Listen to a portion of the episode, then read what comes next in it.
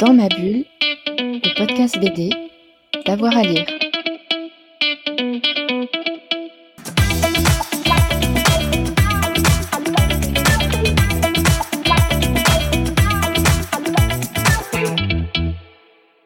Bonjour à tous et à toutes, bienvenue dans ce nouvel épisode de Dans ma bulle, votre podcast 100% BD, en direct depuis le Festival international de science-fiction, Les Utopiales. Mon invité aujourd'hui est nantais, et depuis la balade du petit pendu en 1998, on a pu lire avec un grand plaisir Lucha Libre, Le Leg de l'Alchimiste, Les Voleurs de Carthage ou bien encore Le Dernier Atlas, avec Fabien Vellman, Gwen de Bodval, Fred Blanchard et Laurence Croix. Euh, Laurence Croix qu'on avait euh, interviewé l'année dernière, vous pouvez retrouver dans, dans nos archives. Et plus récemment, il vient de publier, mon invité, avec Hervé Boris et Franck Bourgeron au scénario Le ministre et la Joconde chez Casterman. Hervé Tancred, bonjour. Bonjour. Alors le ministre et la Joconde nous racontent la traversée de l'Atlantique d'André Malraux, ministre d'État chargé de la culture euh, du président euh, de Gaulle. Il accompagne la Joconde qui doit être exposée à New York. Comment est né ce, ce projet? Euh, ce projet euh, est né euh, de, de, de, des cerveaux dérangés de mes deux comparses Hervé et Franck, qui sont depuis de longues années des, aficionados de, des, barons du gaullisme de toute cette période. Ça les amuse beaucoup. ils sont à la fois fascinés et amusés par ces personnages. et évidemment, en premier, De Gaulle. Toute cette période, c'est tous ces types qui, étaient d'anciens résistants, qui ont, eu euh, voilà, des, vies quand même assez mouvementées, euh, voire romantiques, et qui sont devenus des espèces de politiciens ventripotents, euh, plutôt conservateurs à la fin de leur vie, ou, ou justement, comme André Malraux, personnage hautement romantique, prix Goncourt, qui a... Qui a qui a, été, qui a comment, participé euh, activement à la guerre d'Espagne, euh, qui a été résistant, alors de la dernière heure, mais quand même résistant, euh, on peut le dire, et puis qui finit, et communiste surtout, et puis qui finit gaulliste pur et dur. Donc voilà, tout ça les amusait beaucoup, et ils avaient envie de faire quelque chose depuis très longtemps autour de ça, et la figure de Malraux s'imposait plus que celle des autres. Et puis euh, un jour euh, à Saint-Malo, au festival Quai des Bulles, ils étaient sur un bateau et l'idée, cette fameuse anecdote pardon de, la Joconde sur le paquebot France leur est revenue. Ils ont vérifié si Malraux était impliqué, ce qui était assez logique puisqu'il était ministre de la Culture, tout premier ministre de la Culture.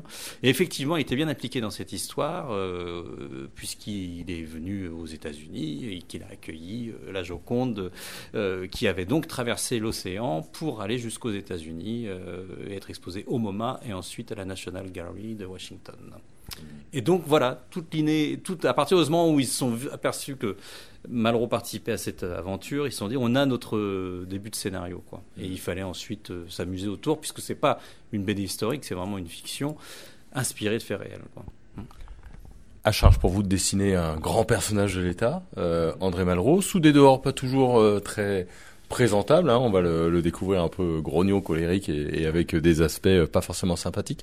Comment vous avez travaillé euh, là-dessus euh, Comment est-ce que vous avez incarné Est-ce qu'il y a une pression à incarner un personnage aussi mythique qu'André Malraux?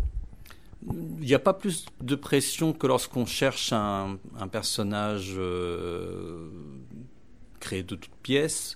La, la, la, pression, elle est, elle est celle de, pour, pour, pour tout type de personnage de, de trouver la, la, justesse. Quoi. Alors effectivement, quand on s'inspire d'un personnage réel, il, on, on, va aller chercher les archives, les vidéos, les photos, toutes ces choses-là pour essayer de coller en partie avec cette réalité qu'on peut difficilement nier. Mais il s'agissait aussi de le transformer rapidement et que, je, que, ça devienne un personnage de bande dessinée qui bouge, qui a ses propres façons de le faire. Donc il y a une inspiration, il y a une base. À la limite, ça serait plus simple même. Après, il faut savoir à la fois euh, s'en détacher tout en la respectant. Donc c'est un peu complexe. C'est pas la même chose que de créer un personnage de toute pièce qu'on va euh, tout doucement euh, sentir venir tout doucement sous son crayon et comprendre à peu près comment on veut le mettre en place. Là, Malraux, il y a déjà une base qui est solide, mais il faut justement parfois la, contourner, la, la, questionner, parce qu'en plus, Là où il y avait une difficulté, c'est que, ok, moi j'avais mon Malraux et je commençais à le trouver, mais c'était pas forcément toujours le même que celui d'Hervé Boris ou de Franck Bourgeron, ou même de mes éditeurs, euh, Négib euh, ou euh, Benoît Mouchard, qui est le directeur éditorial de Casterman, qui étaient très impliqués, donc qui, qui avaient aussi leur regard sur Malraux. Et donc parfois, ah, ça coinçait, il fallait retrouver sur certaines pages, euh, peut-être que j'en faisais trop ou pas assez. Ben, voilà, donc il y a eu des, réglages de départ hein, sur les, les peut-être les 15 premières pages, on va dire, sur 80. Et puis ensuite, une fois que j'ai trouvé et qu'on s'est mis d'accord sur la façon de le faire jouer, c'est passé euh, assez facilement. Voilà. Mmh. Et il y a quelques archives de cette traversée. Il y a notamment euh, une vidéo euh, quand ils arrivent à New York avec, avec Kennedy. Ça, c'était précieux pour vous, j'imagine? Oui, bien sûr, tout ce qui est euh, archives, documentation, photo est précieux, surtout voilà quand on est quand même quand on colle à, une, histoire euh, à l'histoire avec un grand H, on est quand même. Puis moi, je suis quelqu'un d'assez psychorigide sur la documentation. Euh, J'en veux le maximum pour la comprendre et pour la digérer et pour ensuite en faire entre guillemets ce que je veux. Et si j'ai pas ça, c'est compliqué. On peut pas tricher quand on connaît pas. Et, euh, et on peut voilà. Donc moi j'ai besoin d'avoir beaucoup d'informations, de, de, de, tout comprendre. Et ensuite je peux me permettre de tricher, de tordre un peu les choses pour qu'elles rentrent dans une bande dessinée. Et c'est vrai que c'est pas toujours facile de, de, de, mettre en place un paquebot euh, et de comprendre comment ça fonctionne. Et puis, euh, et, les scénaristes sont pas forcément le nez dans la documentation, donc eux peuvent écrire des choses qui leur semblent tout à fait logiques et très simples à, à mettre en place. Mais quand on se confronte à cette documentation obligatoire, et avec un dessin qui est quand même semi-réaliste chez moi, bah il y a des fois on se rend compte que non, ça marche pas, que le scénario n'a pas été pensé avec la documentation, donc il faut retravailler ça. Et ça c'est mon boulot, c'est parfois on s'arrache les cheveux, mais, mais voilà, c'est aussi ce qui est intéressant et excitant dans la, dans la BD. Quoi. Ouais. Et puis c'est les années 60. Est-ce que c'est plaisant de se balader dans les années 60 en tant que dessinateur? Alors j'aime beaucoup cette période-là. Je l'ai un peu dessiné il y a longtemps pour un, un livre témoignage qui était euh, plus dans les années 70, mais quand même un peu années 60 avec mon beau-père qui s'appelait La Communauté mais on était plus sur un témoignage réel. Et puis, euh, et puis je l'avais un peu abordé, mais pas tant que ça en bande dessinée, même s'il y en a un peu, avec justement déjà Hervé Boris dans le petit livre French Pop, qui était sur un livre sur la musique euh, des années 60, enfin de même, non, bien avant, des années, euh, on va dire 30 jusqu'à nos jours. Donc on est vraiment sur la pop française. Et j'avais adoré dessiner ces périodes-là, euh, surtout années 60-70, qui sont aussi des périodes qui me sont chères pour plein de raisons et musicalement entre autres. Et, et là, de retrouver cette période-là, ça me fascine. C'était quand même même d'un point de vue vestimentaire, euh, pas partout, hein, parce qu'il y a aussi des, trucs assez terrifiants, notamment sur le paquebot France. Il y a quand même des mégères avec des robes, des meringues et des, euh, et des, types, des pingouins engoncés dans leurs costumes, et c'est pas forcément que beau les années 60, mais il y avait quand même une espèce de, classe absolue cette période, les années 50 aussi d'ailleurs, euh, dans le mobilier, dans certains, euh, modes vestimentaires, euh, et le paquebot France qui, même si moi je suis pas un fan de paquebot loin de là, est quand même à une ligne quand même assez fabuleuse quoi. Ouais. Donc euh, à dessiner c'était quand même vraiment plutôt chouette. On joue avec des codes couleurs. Alors ça, je, là, je peux rappeler aussi le travail d'Isabelle Merlet, qui est très important, la coloriste de l'album, qui a vraiment re, su retrouver à partir de photos et d'indications des types de couleurs qui sont vraiment ces couleurs qu'on peut voir dans les films des années 60, justement, ce Technicolor qui est assez magnifique, euh, assez chaud, et, euh, et ça, voilà, c'était euh, un vrai plaisir de se balader dans cette période-là. Et puis un trait, vous l'avez dit, semi-réaliste, plutôt ligne claire. C'est un choix qui s'est imposé dès le sujet de l'album?